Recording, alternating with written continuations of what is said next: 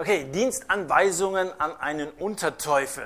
Das ist der Buchtitel von einem eigentlich sehr bekannten Buch von C.S. Lewis. Und in diesem Buch bringt ein Oberteufel einem Unterteufel bei, wie er am besten verhindern kann, dass Menschen an Gott glauben. Und eine Methode, die darin beschrieben wird, ist, dass dieser Unterteufel Menschen möglichst viel mit der Vergangenheit beschäftigen soll, dass er sie möglichst viel mit der Zukunft beschäftigen soll, damit sie keine Gedanken frei haben für die Gegenwart, weil die Gegenwart ja die einzige Zeit ist, in der man mit Gott in Berührung kommen kann. Vielleicht hast du in der Vergangenheit irgendwann die Entscheidung getroffen, dein Leben mit Jesus zu leben. Das ist eine sehr gute Entscheidung gewesen. Und vielleicht hast du auch in Zukunft vor, dein Leben mit Jesus zu gestalten. Dann ist es noch sehr viel besser. Aber deine guten Erfahrungen von früher und deine Pläne für später haben oft gar nicht allzu viel Bedeutung für dein Leben jetzt. In einer alten Mühle steht der Satz, die Mühle dreht sich nicht mit dem Wind von gestern. Ich frage dich heute Abend, wie stehst du jetzt? Wie stehst du heute zu Gott und welche Rolle spielt Gott jetzt, hier und heute in deinem Leben? Und so wäre es nicht das erste Mal, dass jemand zum Jugendgottesdienst kommt, seine Jacke so als Kissen benutzt und sie an seine Freundin kuschelt und sagt jetzt mal schauen, was, was da vorne wieder abgeht. Die Predigt wird wahrscheinlich wieder so eine übliche Predigt sein. Und dann auf einmal springt dich ein Wort aus der Bibel an, wie der Knüppel aus dem Sack. Und auf einmal merkst du, das Ganze dreht sich ja um mich. Das betrifft mein Leben jetzt.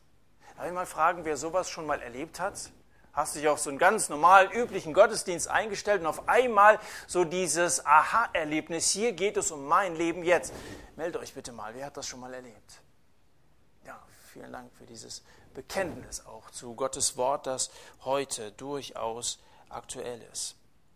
Also es geht heute um einen Gottesdienst, der sich ganz normal und gemächlich abspulte, so als wenn einer zur Berieselung des Radio laufen, läuft, äh, laufen lässt und auf einmal kommt der eigene Name vor bei einer Suchmeldung oder so. Du bist auf einmal hellwach. So ähnlich stelle ich mir das damals vor. Das Gottesdiensthaus steht in Nazareth, der Bericht darüber steht in Lukas Kapitel 4. Und wir lesen mal Lukas Kapitel 4 von Vers 14 an.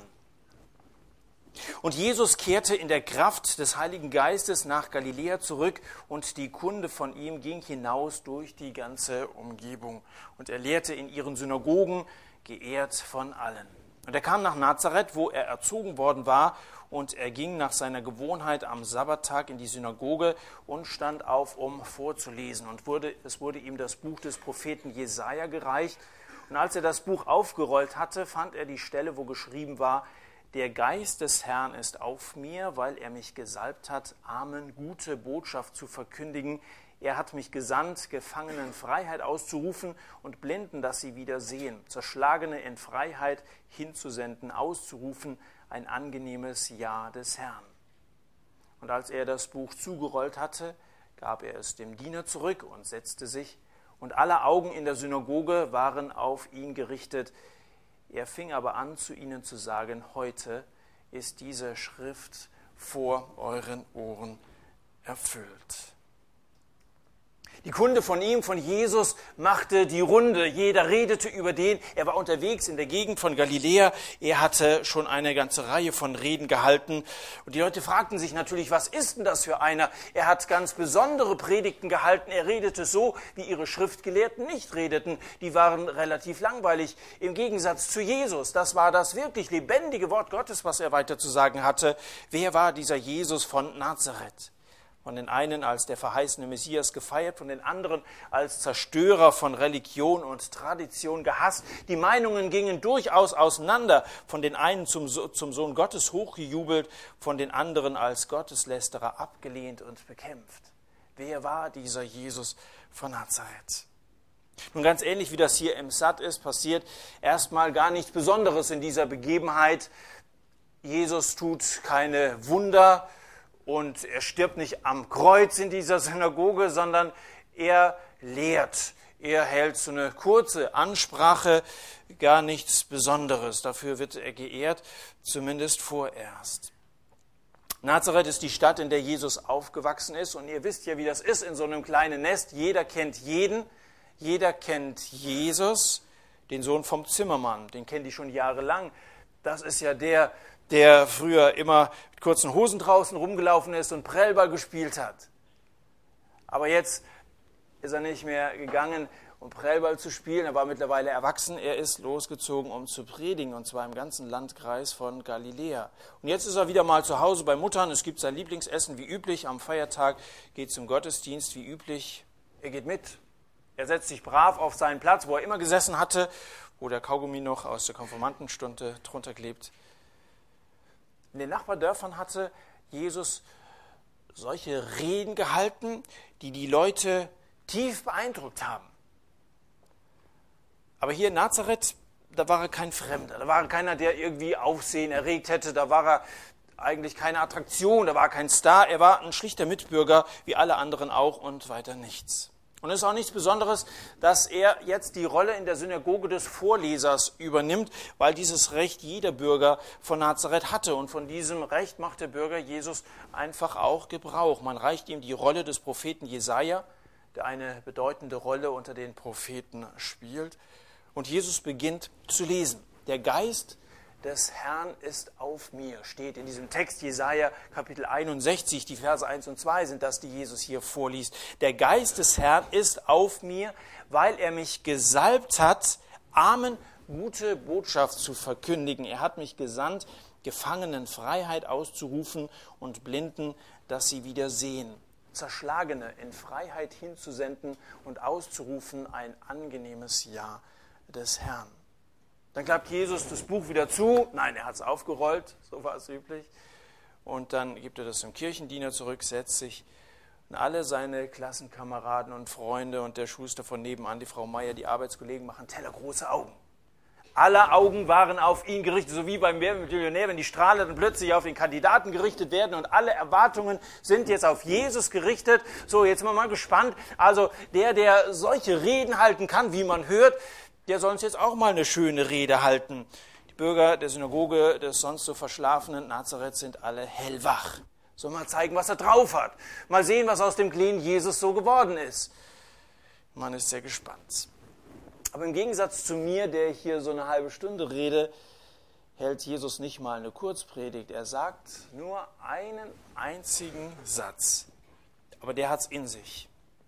Und als er den raus hat, da passiert was.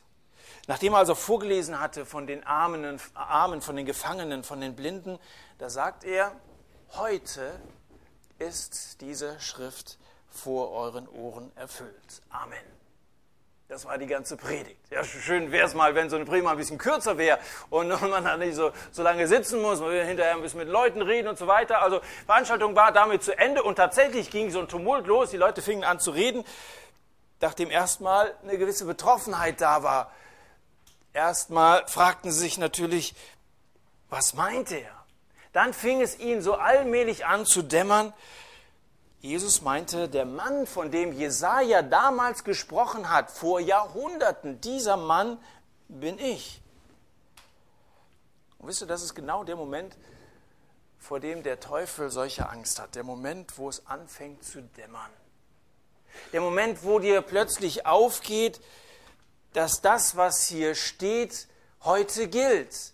Der Moment, wo die normale Gottesdienstordnung mal durchbrochen wird und wo mal was Außergewöhnliches geschieht, es einem gelingt zu erklären, dieser Text ist ja nicht irgendwie so eine verstaubte Geschichte, die man sich mal anhören kann, das ist ja nicht eine Beschäftigung am Sonntag, um irgendwie mal geistlich zur Ruhe zu kommen, sondern das ist eine Herausforderung für mein Leben hier und heute. Er erklärt, dass der Text hier und heute gilt. Und damit macht Jesus vor, was eine wirklich gute Schriftauslegung ist. Schriftauslegung sollte immer beinhalten, Leute, das ist ja nicht nur, dass wir unseren Kopf irgendwie mit Wissen anreichern, sondern ist etwas, was uns herausfordern will. Es gilt hier und heute, der Text gilt dir und für Leute um dich herum. Jesus hat mich, oder Gott hat mich auserwählt, steht in diesem Text, den Armen gute Botschaft zu verkündigen gute Botschaft zu verkündigen. Im Griechischen steht da Evangelium, das Evangelium zu sagen. Armen Leute, armen Leuten das Evangelium zu sagen, eine wirklich gute, eine, eine ergreifende Botschaft zu sagen. Im hebräischen Text steht in Jesaja 61 Elende. Elenden eine gute Botschaft zu sagen. Das Wort Elend bedeutet ursprünglich so viel wie Ausland. Das ist eine Ortsbezeichnung. Erst später wurde das eine Bezeichnung für einen Zustand. Ist ja unsere Heimat ist bei Gott im Vaterhaus. Also wir sind von Gott gemacht, wir sind von Gott gewollt, wir gehören zu Gott, wir sind Leute, die abhängig sind von ihm, unsere Heimat ist bei ihm. Aber der Mensch hat seine Verbindung zu Gott verloren. Das ist der Mensch im Ausland, im Elend. Im Ausweis des Sünders steht drin geschieden. Er hat keine Beziehung mehr zu Gott, seitdem er Sünder ist. Zwischen ihm und Gott ist der Ofen aus. Aber Jesus ist gekommen, um das Feuer wieder anzuzünden. Damit hat Gott sich eben nicht zufrieden gegeben, deswegen hat er seinen Sohn Jesus ja in die Welt gesandt. Jesus ist gekommen, um den Elenden, den Ausländern zu sagen, Mensch, es gibt eine Heimat. Dieser Gott wartet darauf, dass du umkehrst.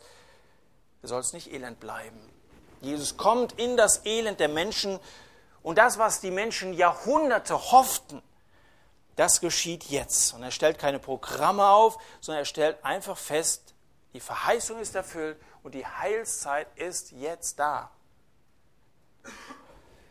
den Armen gute Botschaft. Vielleicht ist mit dir auch mal so ein staatlich beglaubigtes Armutszeugnis ausgestellt worden.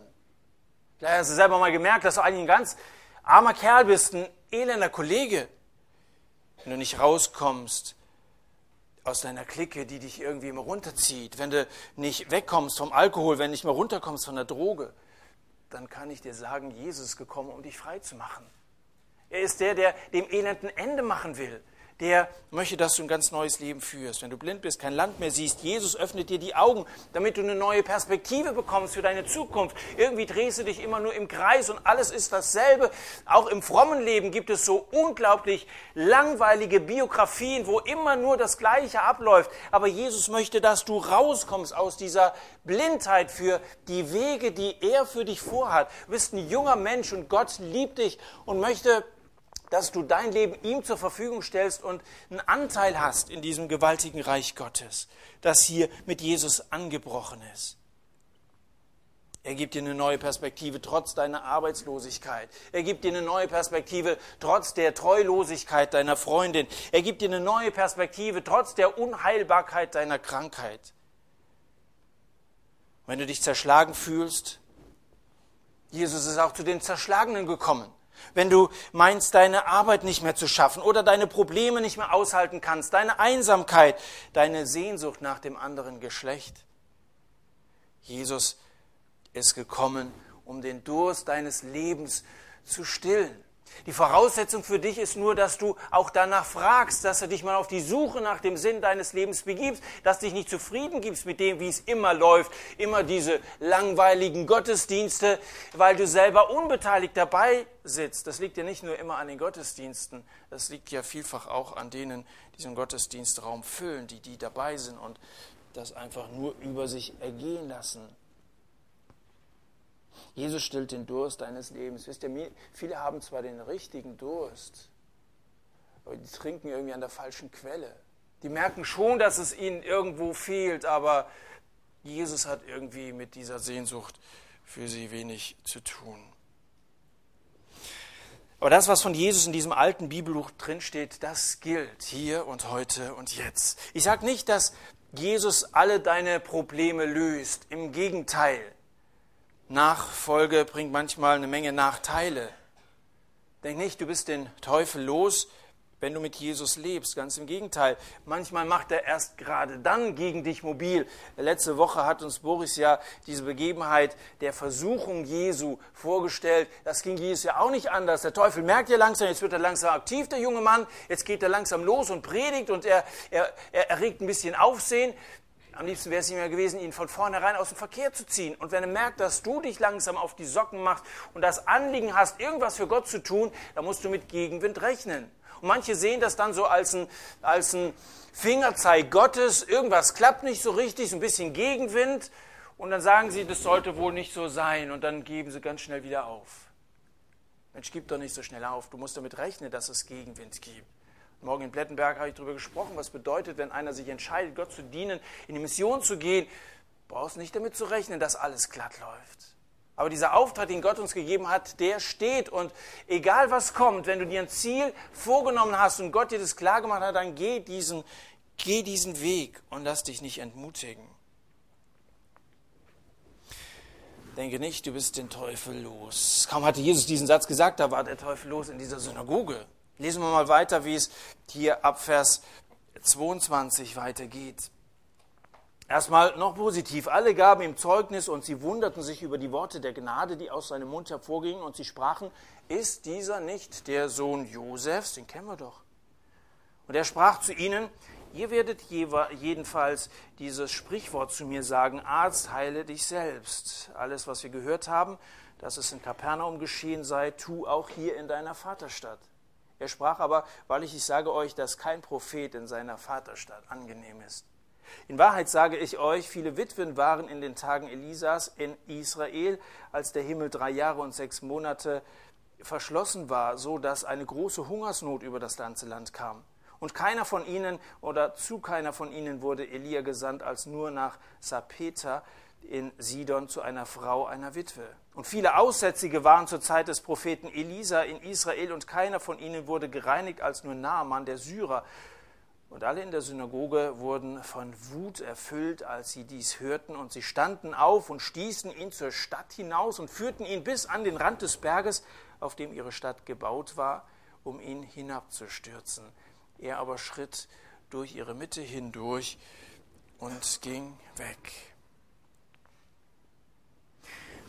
Als Jesus diesen einen Satz ausgesprochen hatte, heute ist diese Schrift vor euren Ohren erfüllt, da fingen sie alle an zu sprechen. Alle Städter, alle redeten plötzlich durcheinander.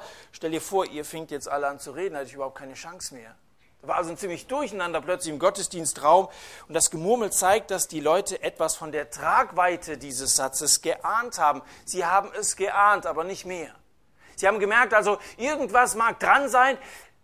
Und es ist ja immer so, dass man sich entscheiden muss, entweder stimme ich dem zu, es ist was dran und ich nehme es für mich in Anspruch, oder es empört mich und es werden solche und solche da gewesen sein, einige, die überhaupt nicht einverstanden waren mit dem, was er da sagt, was er sich anmaßt, und solche, die überlegten, ob das wohl stimmen kann. Schubsen sich gegenseitig in die Seite, fragen, hast du mitgekriegt, was er gerade gesagt hat? Das ist doch der Sohn von Josef, dem Zimmermann, den kennen wir doch. Bei dem haben wir immer unsere Sägespäne für die Meerschweinchen aus der Werkstatt geholt. Und der will der Messias sein? Ihre Zweifel wären ja berechtigt gewesen, wenn sie mit der Aussage, er ist doch Josefs Sohn, recht gehabt hätten. Aber da irrten sie gerade. Er ist doch Josefs Sohn. Genau an der Stelle irrten sie halt. Aus dem Staunen wird ein Raunen. Erst hatten sie Achtung und dann sagten sie Vorsicht. Und es ist schon seltsam, wie schnell die Stimmung in der Versammlung umkippt. In Vers 22 wundern sie sich, in Vers 28 schon sind sie wütend. Staunen heißt eben nicht unbedingt glauben. Es gibt Leute, die sind, sind irgendwie begeistert, die sind mal dabei und sie sagen, hey, das ist, das ist schon irgendwie cool. Man kann auch als Frommer irgendwie locker drauf sein. Die Lieder, die ihr hier so singt, das ist schon irgendwie ansprechend. Aber Staunen heißt noch nicht unbedingt Glauben. Mancher ist begeistert von Jesus als Mensch. Also so eine Botschaft hört man sich gerne an. Und dieser humane Jesus, wie er mit Menschen umgegangen ist, das ist wirklich nachahmenswert. Das gefällt uns. Aber wenn du denen sagst, dass er Gottes Sohn ist, und wenn du ihnen sagst, dass er der Retter der Welt ist, der einzige Weg zu Gott, dann sind sie nicht mehr dabei. Staunen heißt nicht glauben. Wer damals behauptete, ein Prophet zu sein oder sogar der Messias, der Gesandte Gottes zu sein, ohne sich durch Zeichen und Wunder auszuweisen, war in den Augen der Leute ein falscher Prophet. Das war für die Israeliten immer das Erkennungszeichen im wahrsten Sinne des Wortes. Ein Prophet, der nicht Wunder tun konnte, der das nicht beweisen konnte, ich bin von Gott gesandt, der war ein Gotteslästerer. Falsche Messiasse, falsche Propheten waren Gotteslästerer und auf Gotteslästerung stand die Todesstrafe. Deswegen war das, was sie hier vorhatten, ihn da einen Berg runterzustürzen, eine ganz logische Konsequenz aus dem, was sie hier miterlebten. Immer kamen die Juden zu Jesus und haben immer gefragt, welches Zeichen zeigst du uns als einen Beweis dafür, dass du wirklich diese Autorität besitzt, die du hier, die du hier vorspielst. Also zum Beispiel den Tempel gereinigt hat, die ganzen Händler rausgetrieben, dann kommen sie schon wieder an. Welches Zeichen zeigst du uns? Das war also für sie sehr wichtig zu sehen, gibt es irgendwie Zeichen und Wunder. Die hatten ihn gehört, aber jetzt wollten sie auch was sehen. Die hatten Ton, aber jetzt wollten sie auch ein Bild haben. Der Sound war ganz gut, aber die Performance ließ ein bisschen zu wünschen übrig. Aber beim ersten Casting ist es noch nicht so schlimm, gell? Gib mir ihm nochmal eine Chance. Wollen die nochmal hören, haben andere gesagt.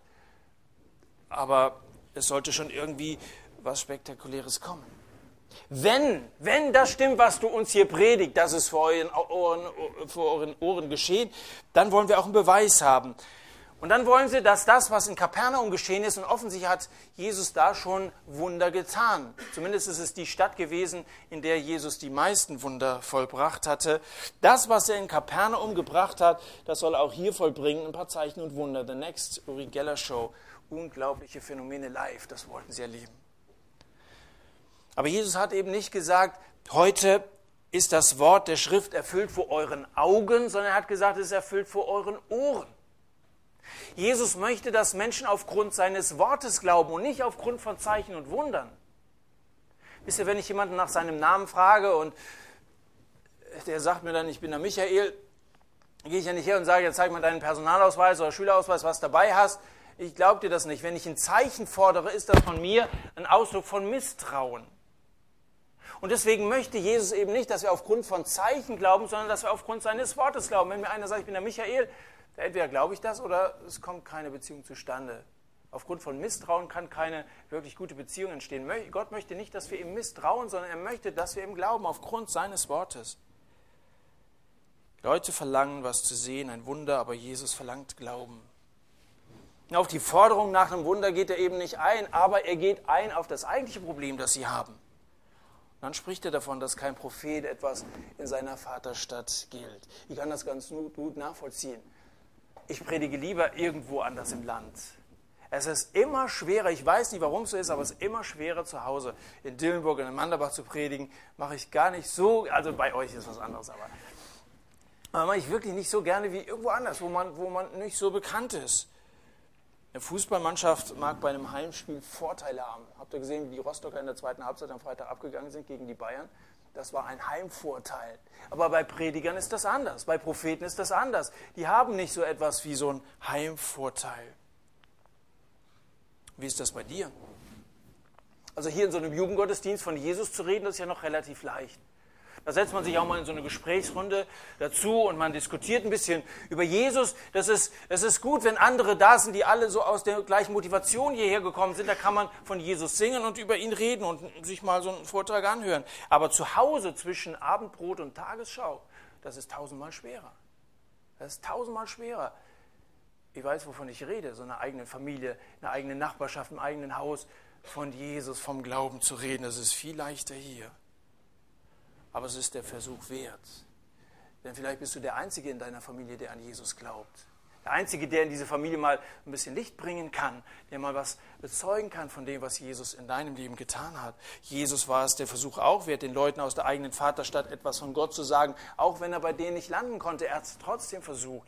Sollte dich ermutigen, es zumindest zu wagen, dafür zu beten, dass Gelegenheiten findest, von deinem Glauben zu reden und es wirklich zu wagen. Was Jesus ihnen dann zu sagen hat, kann man wie folgt kurz zusammenfassen. Wenn ihr mir keinen Glauben schenkt, sagt er, dann wird die messianische Zeit eben außerhalb von Israels anbrechen unter den Heiden. Und dann beruft er sich aufs Alte Testament. Dann kommt so ein Schriftzug satt. Siehe Altes Testament, satt. Okay? Wie war das zu Zeiten Elias und Elisas, fragt Jesus. Dann sagt er, es gab viele Witwen zur Zeit Elias in Israels, aber der Prophet wurde nach Sidon geschickt, zu einer Ausländerin, zu einer Heidnin. Warum? Weil die in Israel nicht glauben wollten. Oder es gab viele Aussätzige zur Zeit Elisas in Israel, aber es wurde nur einer geheiligt und das ist äh, geheilt. Das war, das war ein Syrer, das war der Naaman, das war niemand aus Israel. Warum? Weil sie ihm nicht glauben wollten in seinem eigenen Volk. In seiner ersten Predigt das ist die erste, die uns aufgezeichnet ist. Seiner ersten Predigt spricht Jesus schon von Heidenmission. Das gefällt mir sehr gut, weil wir selber ja auch Nutznießer davon sind. Wir sind ja nun auch aus heidnischem Hintergrund. gehören ja nun nicht ursprünglich zu Gottes Volk dazu. Er redet hier schon von den Nationen der Welt. Leider hört man von Heidenmissionen in den Kirchen heutzutage relativ wenig. Ausländer sind für Pfarrer noch erwähnenswert, wenn sie irgendwo benachteiligt werden. Dabei besteht die größte Benachteiligung darin, dass Millionen von diesen Ausländern in unserem Land und Milliarden von diesen Ausländern außerhalb unseres Landes verschwiegen wird, dass es auch für sie einen Retter gibt. Das müssen die wissen. Geht hin und verkündigt das Evangelium alle Nationen. Wir haben in unserem Land und über unsere Landesgrenzen hinaus einen Auftrag an diesen Menschen. Das oberste Menschenrecht für alle Menschen ist zu erfahren, dass es in Jesus für sie eine Hoffnung gibt. Und in dem Moment, als Jesus das sagt, ist es vorbei mit diesem Predigen vor diesen frommen Leuten. Beim Thema Ausländermission packt sie die Wut und sie packen Jesus, um ihn vor die Stadt zu führen, rauszuschmeißen, umzubringen. Wenn sie schon kein Wunder von ihm sehen, dann wollen sie wenigstens Blut sehen. Er hat es verdient, die Todesstrafe, Gotteslästerer. Es gibt zwei Fragen, die man sich so nach einer Predigt stellen sollte. Das ist eine Frage, zwei Fragen, die ich mir selber auch manchmal stelle. Erste Frage, hat sich jemand bekehrt? Zweite Frage, hat sich jemand beschwert? Und wenn du nach einer Predigt beide Fragen mit Nein beantworten musst, dann ist die Predigt wahrscheinlich nicht allzu viel wert gewesen. Hat sich jemand bekehrt? Ist einer so ergriffen, dass er umkehrt, dass er Buße tut und sagt, Jesus, ich möchte jetzt ein Leben mit dir anfangen? Oder fangen die Leute an zu rebellieren? Muss es schon so deutlich sagen, dass eine dieser beiden Reaktionen hervorgerufen wird. In Nazareth hat sich keiner bekehrt, aber beschwert hat sich die ganze Gemeinde. Die sind alle auf einmal ziemlich aufgebracht. Eine Schriftlesung, das hätte sich ja noch gefallen lassen, aber der Rest, das hat ihnen eben nicht gefallen, dass das Ganze heute gilt. Dass Glaube aus dem Wort kommt und nicht von Wundern her, hat ihnen auch nicht gefallen. Und dass wir die Welt retten sollen, das hat ihnen schon gar nicht gefallen. Damit wollten sie nichts zu tun haben.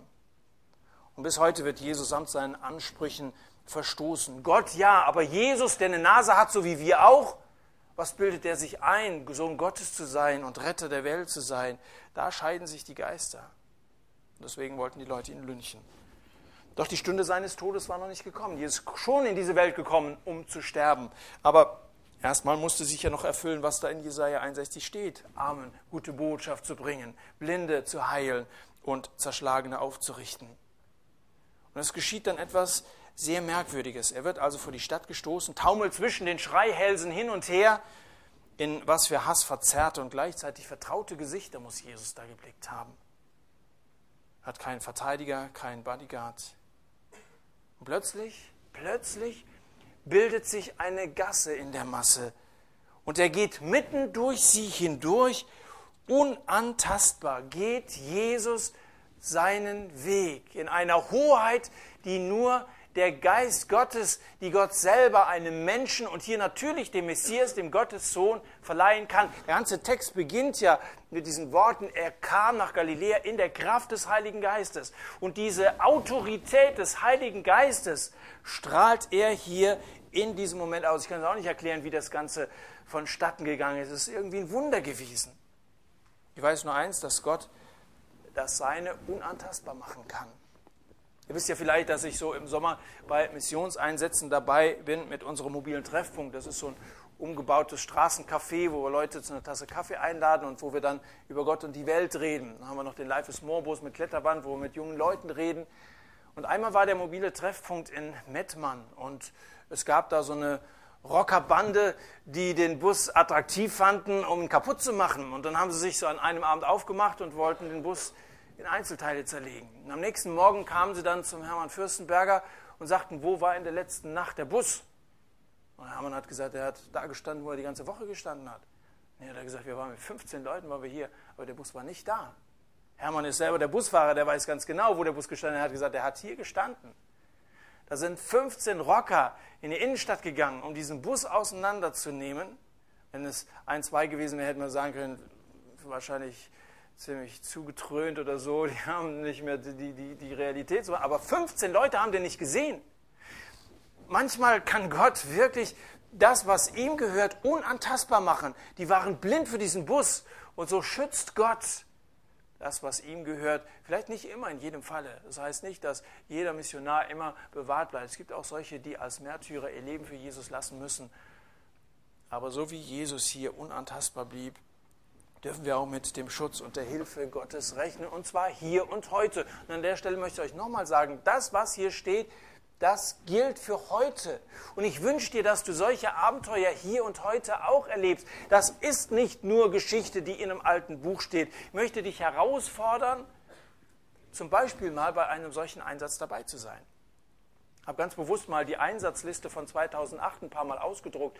Wenn du hinterher zu mir kommst und sagst, ich bin interessiert, mal an so einem Einsatz mitzu, teilzunehmen, mitzumachen, dann lass uns mal gucken, was da so terminlich passen könnte mal irgendwo in einer anderen Stadt. Ein Prophet gilt nichts in der eigenen Stadt. Das ist nicht so leicht in Dillenburg oder da, wo du zu Hause bist, so einen Einsatz durchzuführen. Aber da kommst du eben mal mit nach Darmstadt oder wo auch immer wir Einsätze machen. Lass dich doch mal drauf ein, so eine Woche lang auf die Straße mit, mit Leuten mal eine Meinungsumfrage zu machen oder mal in so einer Schulunterrichtsstunde dabei zu sein oder wenn wir die Abendveranstaltung zu machen, mal ein Zeugnis von dir zu sagen, wie du zum Glauben an Jesus gekommen bist und welche Zweifel dich so zurückgehalten haben. Da mag mancher sitzen, der sich mit deiner Geschichte sehr gut identifizieren kann. Vielleicht möchte Gott dich in diesem Sommer gebrauchen, ein Zeugnis zu sein, weil sein Wort hier und heute gilt und nicht nur so ein Bibelbuch ist, das man sich mal anhören kann. Komme zum Schluss. Jesus schritt durch ihre Mitte hindurch und ging weg. Das ist der letzte Vers, 4, Vers 30. Und am Ende der Zeit wird dasselbe geschehen, was hier damals in Nazareth geschehen ist. Denn wenn Jesus wiederkommt, sagt die Bibel, werden Himmel und Erde vor ihm fliehen. Da wird nicht dasselbe passieren, sondern wird etwas noch viel Spektakuläres passieren. Himmel und Erde werden vor ihm fliehen. Von welcher Größe ist der kommende Christus? Und dann wird der Chor der Meckerer und Lästerer verstummen, denn dann gibt es keinen Zweifel mehr, dass der Mann von Nazareth der einzige Retter der Welt ist. Dann entscheidet er über dein Schicksal. Und deswegen möchte ich dich bitten, entscheide du dich für ihn. Entscheide dich für ein Leben in der Realität Gottes. Und lebe hier und heute mit ihm, weil sein Wort, es gilt in der Gegenwart. Wollen wir es wieder so machen, dass wir so eine Zeit der Stille haben, wo jeder für sich persönlich mit Gott ins Gespräch kommen kann. Vielleicht gab es irgendwelche Aspekte, die dich persönlich irgendwie wachgerüttelt haben, wie wir das gesagt haben. So ein kleiner Aha-Effekt oder so ein kleiner Stich ins Herz, so eine kleine Anfrage, bin ich hier gemeint und sollte ich vielleicht in diesem Sommer mal ein bisschen aktiv werden oder sogar im Frühjahr schon? Dann rede doch mit Gott darüber und stell ihm die Frage, zeig mir, wo du mich haben willst. Gott wird solche Fragen beantworten. Zeig mir, was du von mir erwartest. Gott wird so eine Frage beantworten, da bin ich ziemlich sicher. Und ich würde mich übrigens auch sehr freuen, wenn Leute mal den Mut hätten, sowas dann an so einem Sattabend hier mal zu erzählen. Zu sagen, also das ist mir irgendwie aufgegangen, dann habe ich es mal ausprobiert, ich habe gebeten, ich habe gemerkt, dass Gott wirklich real in meinem Leben wirkt. Vielleicht steht hier nächsten Sonntagabend jemand hier vorne und erzählt mal seine Geschichte, was du in der vergangenen Woche mit Gott real, jetzt, hier und heute erlebt hast. Das würde andere ebenfalls sehr ermutigen. Aber nun red mal mit ihm darüber, was dich beschäftigt hat. Wenn er dich angesprochen hat, dann antworte ihm auf sein Wort.